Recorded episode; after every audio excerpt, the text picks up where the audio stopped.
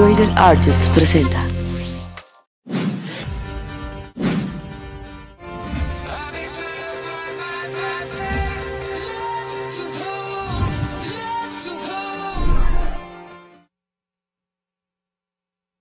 ¿Qué onda gente? ¿Cómo están? Bienvenidos a su podcast, Pioneros del Mundo.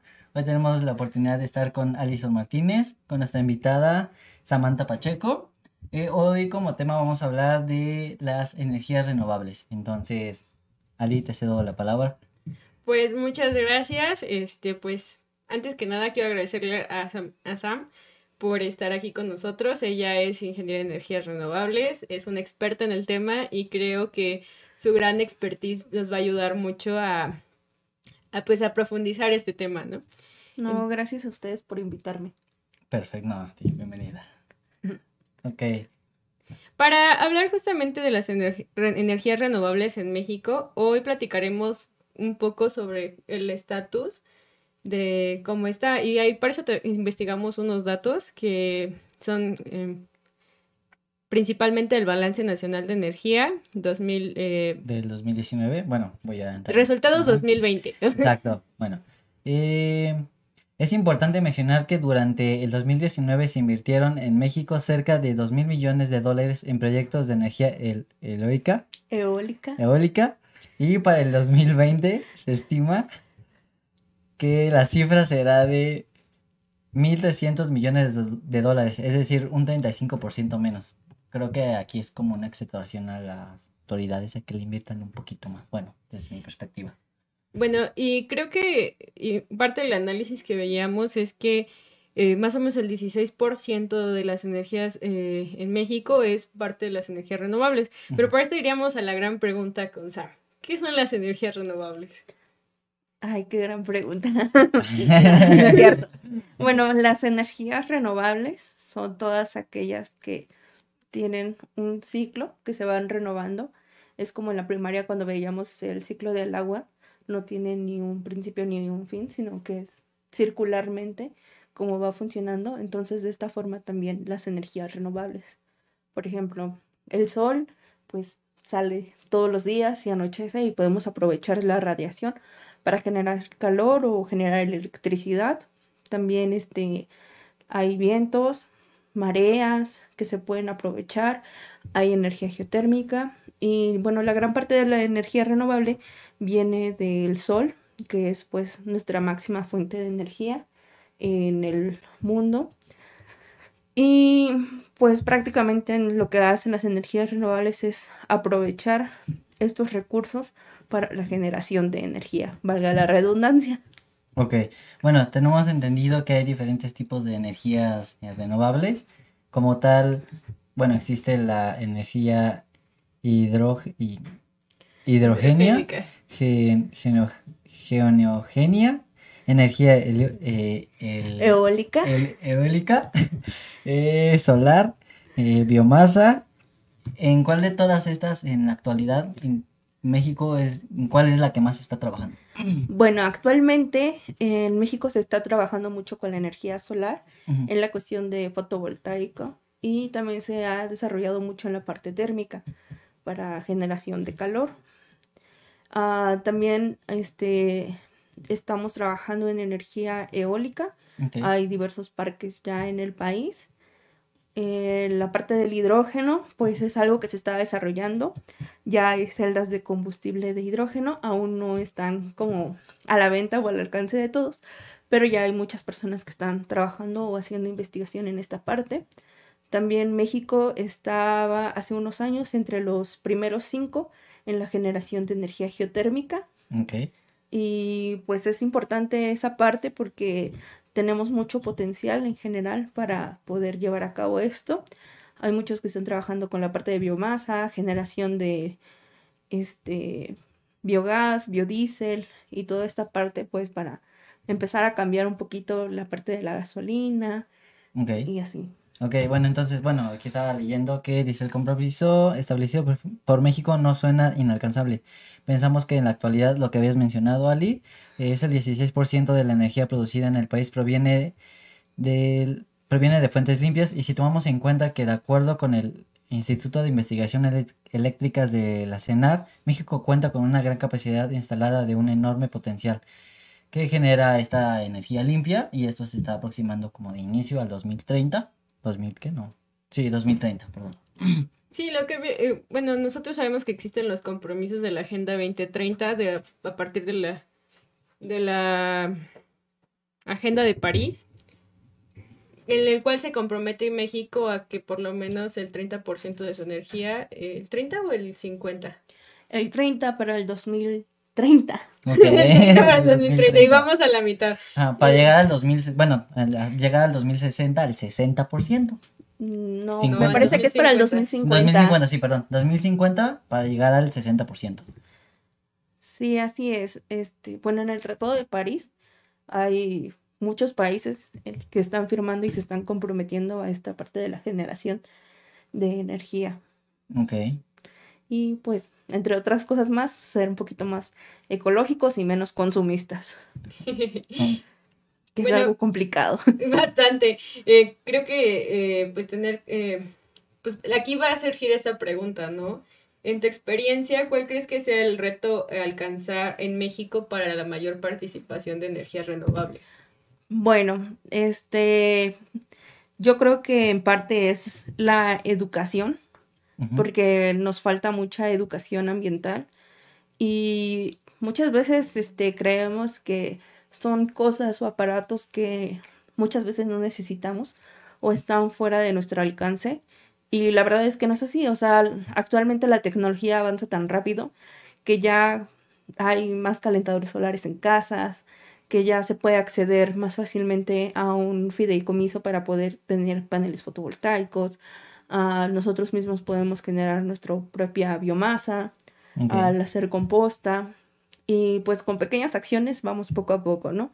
Y aparte de esto yo creo que en la política en general creo que es también este empezarle a dar este voz también a las partes de energías renovables. Es cierto que somos un país petrolero, Exacto. pero también contamos con un gran este con un pues con una gran radiación, si no sé si podemos agregar un mapa de la radiación mundial, México es uno de los países que recibe mayor radiación y podemos aprovechar más esta energía.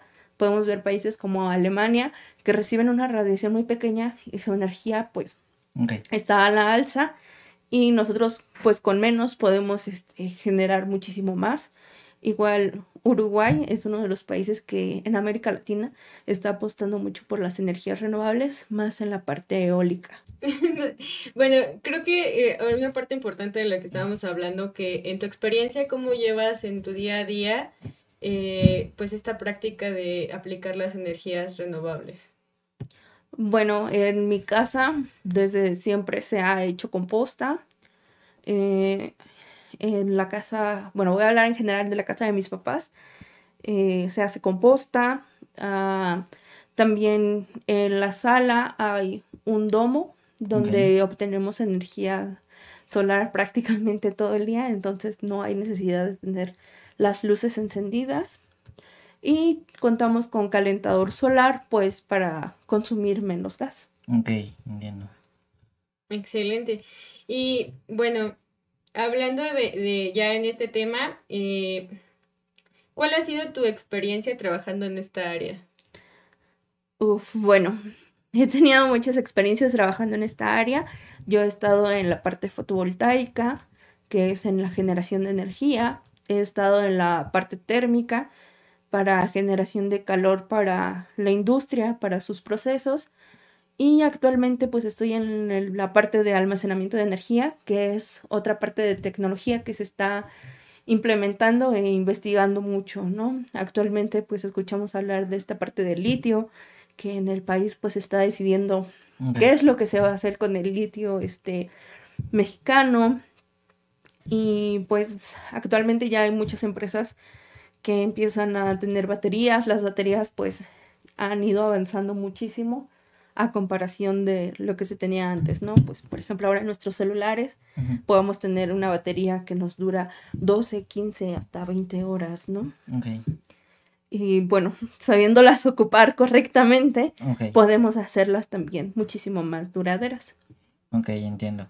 Por ejemplo, yo en mi día a día, conforme al, por ejemplo, yo me baño con una regadera eléctrica. Entonces, también Miriam cocina con una eh, parrilla eléctrica. Como ese es eh, como este cambio, ¿sirve o no sirve? Pues es que aquí más que nada depende mucho de dónde se está obteniendo la energía. Nuestro país está completamente interconectado a una misma red de energía, excepto Baja California y Baja California Sur, que ellos pues prácticamente son independientes al sistema eléctrico nacional. Entonces, pues así como ahorita podemos estar utilizando energía de Tula, podemos estar utilizando energía de Chiapas, podemos estar utilizando energía de Oaxaca, podemos estar usando energía de Tamaulipas. Entonces, depende mucho de dónde viene la mayor cantidad de energía que estamos usando. Ok, Aquí, pues también lo principal es ver si el gasto de energía eléctrica también te es más conveniente a un gasto de gas, ¿no? Sí, Por ejemplo, este, en León, que es donde vivo actualmente, este es muchísimo más barato el gas natural. Entonces, creo que a mí no me convendría tanto el uso de mm, parrillas eléctricas o de freidoras de aire que ahora están muy de moda y toda esa parte, ok. sino que me conviene más seguir este, utilizando gas, siempre y cuando también la estufa que estoy utilizando Está en buenas se- condiciones. esté en buenas condiciones, el boiler que esté utilizando igual se encuentre en óptimas condiciones. Ok, Y bueno, anteriormente cuando teníamos un, calen- un boiler más grande, lo que hacíamos era encenderlo una vez y bañarnos todos con el agua que sobra. Muchas veces en muchas casas todavía tienen boilers de estos grandes que los prendes y calienta todo el tanque de, de agua y nada más se baña una persona y toda el agua que quedó Ahí se queda. enfrió y otra vez vuelves a prender porque alguien se va a volver a bañar. Y Se, entonces, se- se es- está haciendo un desgaste, eh, por decirlo así, inconsciente, ¿no? O sea, que decimos, no, no, pues ya. O sea, yo, Así bueno, es. yo sí lo veo. sí, este, también, pues sí, o sea, es aprender a empezar a utilizar este, pues la energía, ¿no? Ahorita está muy de moda la parte de las freidoras de aire, ¿no? Ok, Y si todos dicen, ay, sí, mi sueño de señora es una freidora de aire. ok. Y está bien, ¿no? O sea, todos podemos tener sueños, pero en vez de usar gas, ahora estás utilizando esa electricidad. Entonces tienes que hacer un balance. ¿Qué te conviene más a ti? Económicamente y ambientalmente. ¿Utilizar gas o utilizar electricidad? Por ejemplo, yo en Guanajuato, como tenemos este gas natural, pues es preferible usar el gas natural porque es más barato a tener una factura más grande de electricidad. Claro está.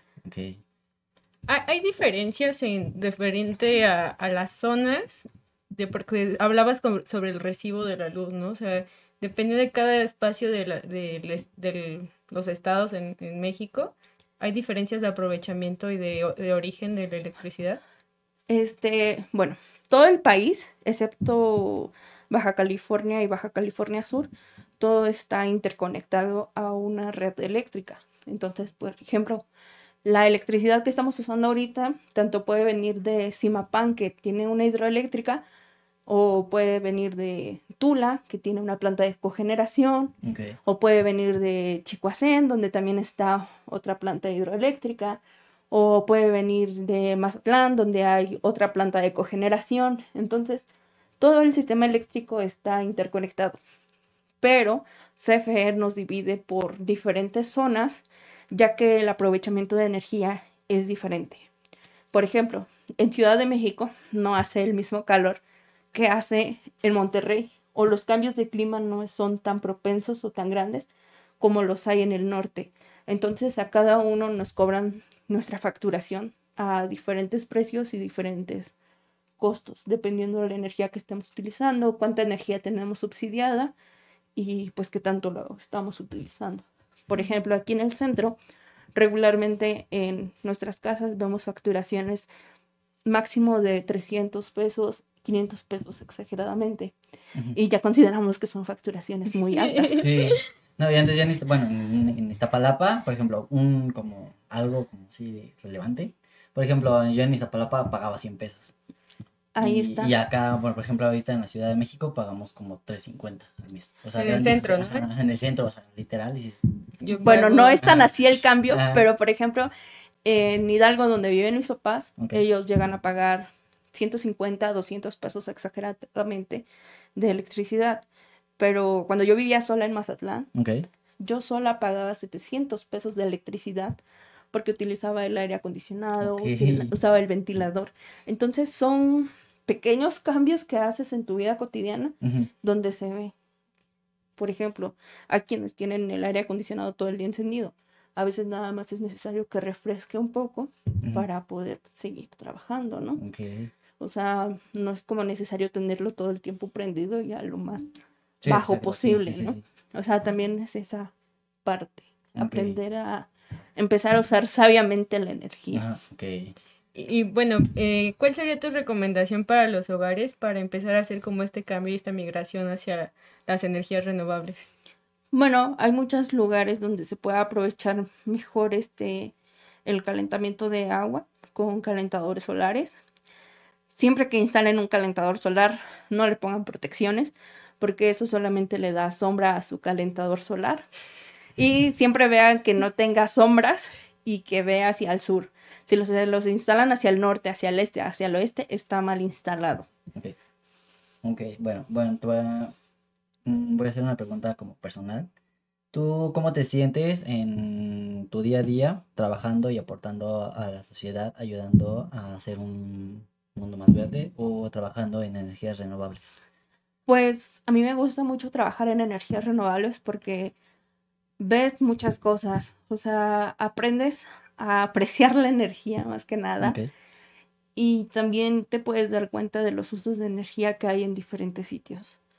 Algo que me gusta mucho y de lo que estoy satisfecha es de la cantidad de paneles que llevo instalado ok, porque siento que estoy contribuyendo a que pues haya un poquito más de energía verde Ajá. y ya no haya pues tantos contaminantes en cuanto a la energía y pues también la parte de usar el calentador solar o ahora que hace mucho calor espero que se caliente del en el tinaco y con esa agua me baño. Sí, o sea sí, sí, pues. sí hay diferentes cambios que vas haciendo poco a poco. O un cambio también razonable es este cambiar esos boilers grandes a uno de rápida recuperación, que es mucho más efectivo y te puede brindar un gran ahorro de gas y de energía. ok. A ver, Pues excelente, creo que todo el, toda esta plática nos hace tomar un poco más de conciencia, ya no voy a usar cepillos de bambú. Sí, bueno, yo conozco a bueno, conozco personas que venden cepillos de bambú. No sé. No, solamente voy a decir perdón. Sí, o sea, es como esta parte también de comprar este en Shein, ¿no? Ajá. O sea, ¿cuánto te cuesta comprar cierta cantidad de ropa, pero no te das cuenta a veces de todo el gasto ambiental que estás Exacto. haciendo por traer esa ropa desde tan lejos hacia acá? Exacto, bueno, o sea, uno, también, o sea, no estoy en contra, o sea, al contrario, creo que es uno de los servicios súper rápidos, pero los que piden consta- constantemente por aplicaciones digitales, mm, tanto de comida como, no voy a mencionar marcas ninguna, pero los que están pidiendo constantemente, dices, aguas, ¿no? Porque, o sea, si a lo mejor estás pidiendo cosas, mm, por decirlo así, que cuidan al medio ambiente, pero al momento que los est- estás consumiendo, estás gastando en plástico, estás gastando en cartón, eh, todo ese tipo de cosas y dices, ay, por ejemplo, o sea, yo cuando voy a un baño público, digo, ¿cuántas personas no le jalan la palanca? O sea, obviamente sé que es normal y todo, ¿no? Pero ¿cuánta agua no se desperdicia nada más a lo, pues sí, ¿no? Sí, ¿no? Por ejemplo, que- hay gente que llega, le baja, Ajá. lo usa y le vuelve a bajar, ¿no? O sea, ya cuánta agua desperdició. Exacto, también el papel, o sea, bueno, al menos yo lo veo, o sea, veo cómo las personas, mm, tanto para limpiarse la cara, o sea, bueno, ya no voy a dar tanta explicación, pero, No queremos saberlo, No, gracias. pero, pero utilizan mucho papel y digo, o sea, puedes ocupar solamente lo necesario y no tener un bulto de papel para, o sea, literal, para sonarte la nariz, o sea, o Ah, sea, ok, digo ok. que-. Digo, o sea, o sea, todo ese tipo de cosas, igual, o sea, por ejemplo, yo a veces voy mucho a las cocinas Y siempre que voy a veces traigo Unicel. Y mi amiga, me, mi roomie me dice, tú hubieras llevado los toppers y así ya no se hacer gastado Unicel. Y dices, ay. Entonces para mí es como de, ándale. O sea, está, bueno, ser coherente con lo que estás haciendo. Al menos yo lo veo así y digo, Claro. ay.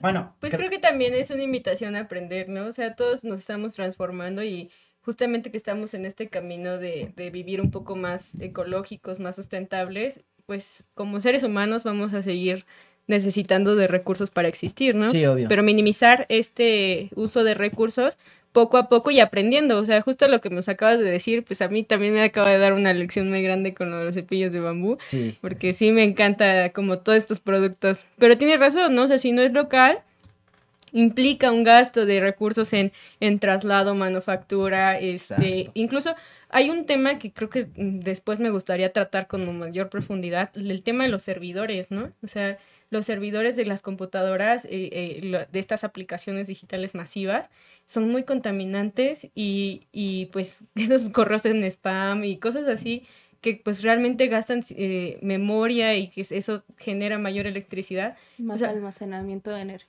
Más almacenamiento de datos. Sí, los datos generan un impacto ambiental considerable. Entonces, pues ojalá y poco a poco vayan migrando a energías un poco más, este, más renovables para pues, pues esto poder minimizarlo. Y pues creo que por mi parte ya... ¿Es todo? Bueno, yo tengo una pregunta. Bueno, tengo una... eh, Tiene como muchas preguntas. bueno, eh, tú eh, siempre has radicado en, en Nuevo León, sí, no, no. He vivido en Hidalgo, en Has Ciudad de México, Ah, bueno, en de- Oaxaca, ok, te voy a hacer una en pregunta. Tampico, en, Ciudad- Mazatlán, Ok. en León. Ok, nos puedes dar un tour por no es cierto, ya. Te puedo dar un tour por toda la República. Ok. Ah, ¿no? No, bueno, ¿tú- ¿cuánto tiempo viviste en la Ciudad de México? Dos años y medio. Ok, ¿cuánto tiempo llevas en Nuevo León? Nunca No. he no, vivido en perdón, Nuevo León. No, perdón, perdón. En León, Mazatlán. Guanajuato, eh, En Mazatlán, En Mazatlán. viví 11 meses. Ok, bueno, en otro estado donde hayas vivido. mm, En Tampico viví 8 meses. En Oaxaca viví 2 meses. ujú. Eh, en León, octubre, noviembre, diciembre, enero, febrero, marzo, abril. Llevo 8 meses. Ok, y bueno, vamos a hablar de, de los nueve meses. De la Ciudad de México al estado donde estuviste nueve meses, por favor, mencióname. ¿Ocho? En Tampico. No, En fueron- Tampico. En Tampico.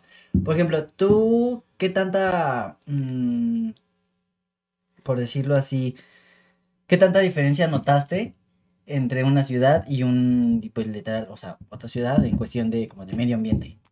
¿Cómo tú lo, tú te acoplaste a, a ahorrar, o más bien te acoplaste a una ciudad donde no está tan, por decirlo así, explotada, así, o de que se consume demasiada eh, energía, o sea, de que se tira mucha basura, todo ese tipo de cosas. Bueno, es que no puedes comparar el monstruo que es la Ciudad de México con otra ciudad en el país. Obvio, obvio. Claro está, porque no hay dimensiones. Ajá, no, las dimensiones no son equivalentes. E- Exacto. Ahora, Ah, pues por ejemplo en Tampico, pues no usas el gas para calentar tu agua, porque como hace mucho calor, te bañas con agua fría. ok. Bueno, ¿y te creó una reflexión de vivir en la Ciudad de México a Tampico? Este, pues sí es un cambio bastante grande. Yo lo que percibí mucho en Tampico es que la gente es muy responsable y la basura la tira en su lugar. Tampico es muy limpio.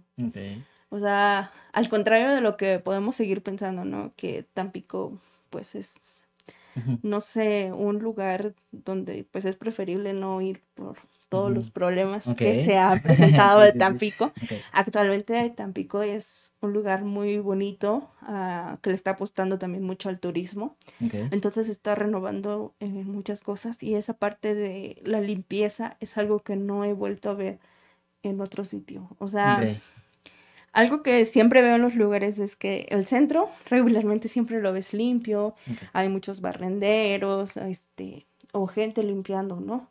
Pero en Tampico yo no vivía cerca del centro y aún así era un lugar muy limpio, no veías tanta ba- no veías basura tirada. Yo creo que de ahí infunde mucho la, edu- la educación que tenemos, la educación que tienen en Tampico, como en la eh, educación que tenemos en la Ciudad de México.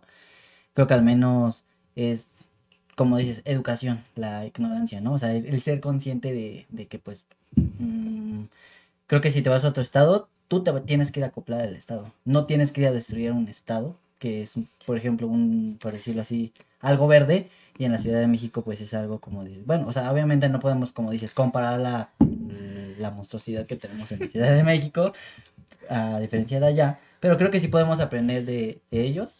Sí, yo creo que lo que podemos aprender y lo que he notado es que si de la ciudad vamos afuera, a todo lo que es provincia, no hay como que tener esa presunción de nosotros somos de ciudad y ustedes son de campo y por eso puedo hacer lo que yo quiera. Es algo que en muchos de los lugares en donde he estado se quejan mucho de las personas de la ciudad por esa parte, que tenemos o que tienen esa presunción de que porque soy de ciudad y vengo de la Ciudad de México, puedo hacer lo que yo quiero. No. O porque vengo del Estado de México, puedo hacer lo que yo quiero. No, no, no. No, o sea, siempre vas manejando, ves las placas, ay, del Estado de México, con razón. Sí. O, o sea, o ay, de la Ciudad de México, con razón. Ajá. O sea, por ejemplo, en Mazatlán y en Culiacán tienen una educación vial muy padre. Algo que no he visto en León, porque en las glorietas tienen que poner este semáforos, porque no saben o no tienen esa educación vial para hacerlo. Entonces sí es parte de la educación que vamos recibiendo poco a poco. Perfecto. Ali. Pues creo que, eh, que la experiencia que tienes al viajar en, la, en toda la República, pues puede mostrar diferentes ah, este, visiones del país, ¿no? Y realmente gracias a, yo, yo estoy muy, muy orgullosa también, te quiero decir, este, porque gracias a este, esto que amas hacer, has podido viajar a, a todo el país, y entonces, este, bueno, no todo, pero No vamos, todo. pero no va- todo, pero es la ver, meta. danos. Bueno, conozco 17 estados de los Ah, 32. 17, oh, wow, no, ya, ya. Bueno, pues ya, siento que- ya vamos en el ahí va. 50. Muy bien. Bueno, eh, eh, Ali, bueno, eh, podríamos hacer una mención de Huracán Ecotáctica. Ah, claro, en nuestro video que está ahorita en la bueno, esta semana en la plataforma, este, hacemos una invitación a que se sumen a la Asociación Civil de Huracán Ecotáctica.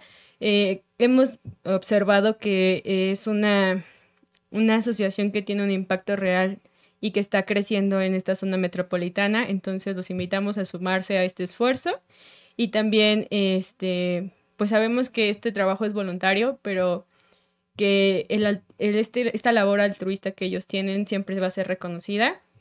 Entonces, pues también, eh, pues esta gran misión que tenemos de salvar el mundo, que por eso es el, el programa se llama Pioneros del Mundo, o sea, pioneros e iniciando este trabajo eh, para cambiar un mundo más verde. Entonces, esa es nuestra misión de los Exacto. pioneros del mundo. Bienvenida, Sam. Bienvenida al queremos. mundo. Gracias. Ay, yo estoy desde ese tiempo, gracias. Sí, Perfecto, ¿eh? eh, eh, es, la verdad. O sea, yo cuando, cuando estábamos en la secundaria, pues hablábamos de qué queríamos estudiar y pues había miles de cosas, pero nunca me imaginé que pues estudiaras energías renovables, la verdad. Sí, yo nunca me había visto en algo así. No, qué padre que, y bueno, creo que yo puedo decir felicidades porque ayudas a, a contribuir a un mundo más verde, más sano y que restaura, pues sí, literal a la tierra. Entonces creo que eso es, mm, bueno, al menos para mí es como una admiración a todas las personas que trabajan en este mundo. Y por, por ejemplo, como dice Sally, que lo haces de corazón, como, como en Huracán Ecotáctica, eh, que es pleno, o sea, es dar para que la naturaleza digas, güey, sobreviva. Bueno. Voy a estar muy emocionada con este proyecto, pero este, bueno, regresando como a energías renovables, pues muchas gracias, Sam, por haber estado aquí. Eh, vamos a este, invitar. ¿Qué recomendación nos darías? Como, o qué reflexión eh, para cerrar eh, en esta ocasión. Que estudien energías renovables. Es la carrera del presente. Porque hay mucho campo laboral y la verdad hay mucho por hacer aquí en México y en el mundo en cuanto a la energía renovable. Es difícil. Yo creo que todas las carreras son difíciles, pero si te gusta y te llama la atención, la verdad es algo que recomiendo ampliamente. Ok. ¿Qué es lo que más te gusta de tu carrera? Perdón. Ya. Bueno, me he dedicado a la parte de instalación de sistemas fotovoltaicos. También he hecho trabajo de calor solar de proceso, o sea, calentamiento de agua para industrias. Ok. Y actualmente me dedico a almacenamiento de energía. Entonces, todo eso me gusta, pero algo que siempre, lo que siempre he querido incursionar es en la energía eólica. Espero Ok. en unos años poder estar haciendo proyectos de energía eólica. Ok. Se va a cumplir, se tiene que cumplir. Ya Entonces, veremos el proceso cuando ya estés en ese, en ese momento. Sí. Pues por mi parte es todo, pioneros. Bienvenidos eh, a este camino de creación de un mundo verde. Eh, vamos a dejar tus datos, si nos permites, en, en la descripción, por si alguien que esté interesado como en este tema. Ah, yo pensé por si alguien me quiere seguir. Sí, Ah. obviamente. Obviamente para que puedan Así seguir. que mi Instagram. Ajá. Sí, dejamos tus redes sociales. Te agradecemos por aceptar nuestra invitación. Eh, eh, Bienvenida, siempre es bienvenida. Y Ah, gracias. gracias por ayudar, pues sí, al medio ambiente. Sí. Creo que, creo que gracias. Todo como tal. Entonces, Ali, ¿quieres decir algo más? Este, pues creo que también hemos comentado como qué podemos hacer en, en casa y ya nos diste algunas opciones. Entonces también, pues yo creo que sería padre dejar algunas opciones en la descripción para que puedan consultarlas y, y averiguar más sobre estos temas. Entonces vamos a pedirle a Sam que nos pase eh, pues como esta información para que podamos eh, desde casa poder hacer implementar algunas opciones, ¿no? Y también como dices, creo que eso me faltó hacer énfasis, perdón. Cuando quiero cerrar y surgen los temas. Eh, algo que me gusta mucho y como economista que, que energía renovable y sustentable, hablar de sustentabilidad es, tiene un menor costo ambiental, económico y también social, ¿no? Un poco de, no, no solo es de que sea barato, sino que sea de calidad para que tenga una mayor durabilidad, pero en un costo general, ya cuando evalúas este costo a largo plazo, el costo es mucho menor. Entonces, creo que esa es una de de las grandes ventajas que hay en las energías renovables. Sí, así es. Bueno, cuando vivía con mis papás, nosotros éramos, éramos siete en casa. Y de esos siete, pues cada 15 días mis papás compraban un tanque de gas para bañarnos.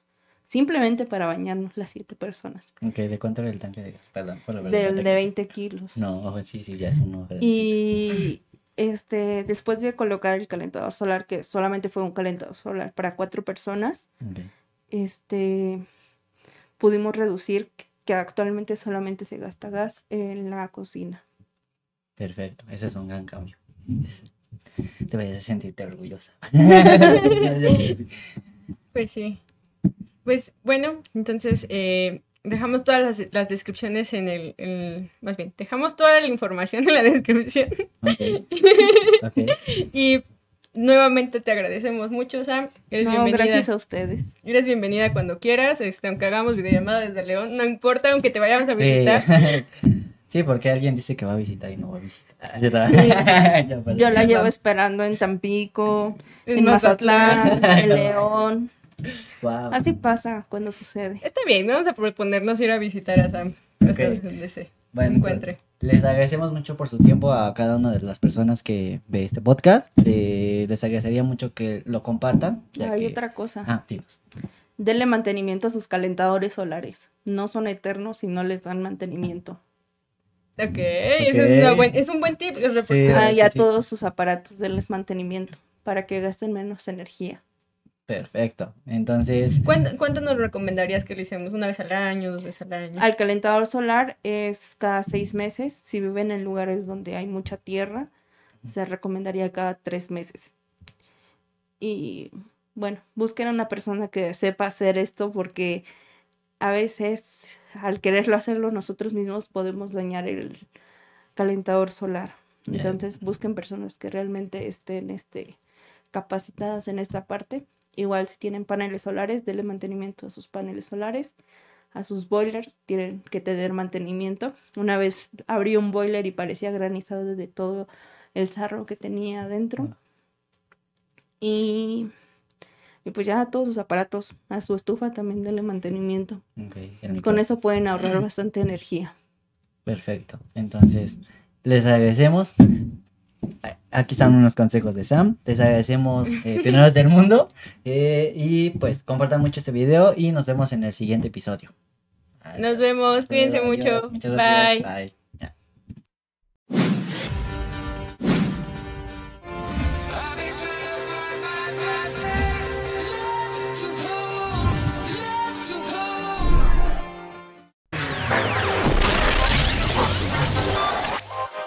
Esta fue una producción de Traded Artists para TEA Radio.